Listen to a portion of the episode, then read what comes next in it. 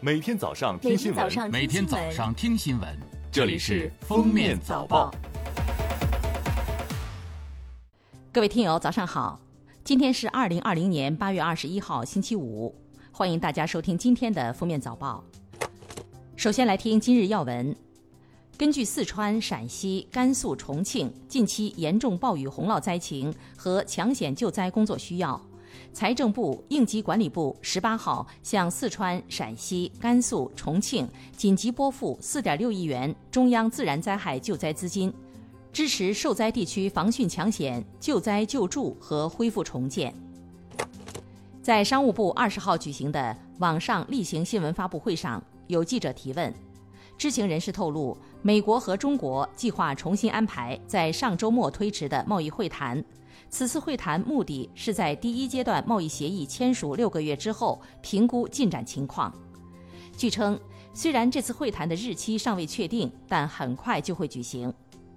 商务部新闻发言人高峰回应，双方已商定将于近日举行通话。八月二十号，最高人民法院举行新闻发布会。正式发布新修订的《最高人民法院关于审理民间借贷案件适用法律若干问题的规定》。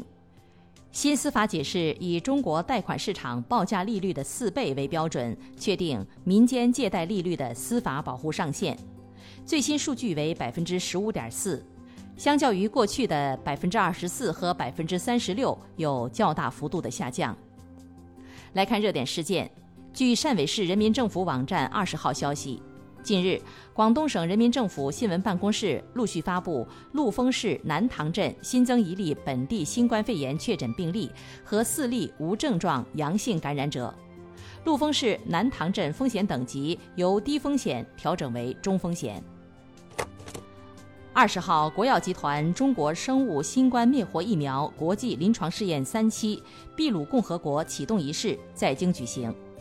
该新冠灭活疫苗已经获得秘鲁国立卫生研究院颁发的三期临床试验批件，这是继六月二十三号获得阿联酋临床试验批件以来，中国疫苗展开国际合作的又一重要进展。近日，在广东佛山，一位十二岁女孩牵着别人家的狗出去玩，狗绳意外地将八十八岁的老人绊倒，致其身亡。十九号，老人家属在接受采访时称，不想再提此事，没有追究女孩责任。当地政府表示，事发后，老人家属并没有要求赔偿，他们正在协调多方进行协商，最终结果还没有出来。近日，华东师大出版社推出了男生用蓝板、女生用红板的系列教辅材料，将初中数学分为不同的难度层次。该出版社公众号文章标题为“我女儿数学不错，就买男生版吧”。文内提醒，总体难度应当差不多，只是部分章节内容有差异。但是网友认为文章存在男生数学能力强于女生的暗示。八月十九日晚，华东师范大学出版社发微博称，因引发争议，已终止该图书的出版。上海第一批导盲犬，二零零八年正式上岗，如今已全部退役，有些已经离世。其中，仿云和塔张二零零六年出生，由于原使用者无力领养，在导盲犬学校已经待了四年，还没有等到合适的爱心人士领养。两只狗狗在导盲犬学校被照顾得很好，但上海导盲犬学校仍然希望给他们寻找到领养的爱心家庭，能够让他们脱离学校环境，放松下来，安享晚年。近日，海南直聘微信公众号发布了椰树集团的招聘信息，公开招生椰树培养职业经理学校人才，总经理有百万年薪、别墅奖、分红股奖、海景房奖等。但招聘条件要求应聘者承诺终身在椰树服务，要写承诺书，以房产做抵押，离开椰树以房产偿还。椰树集团证实招聘真实，但是该条件被网友质疑“霸王条款”。到八月二十日，该内容已被发布者删除。十九号，广东湛江雷州市一学生曹某伪造清华大学录取通知书一事引发关注。二十号，记者从雷州市市委宣传部获悉，该男生此前因愧疚离家出走，现在已在亲戚家里找到并认错，父母已原谅其行为。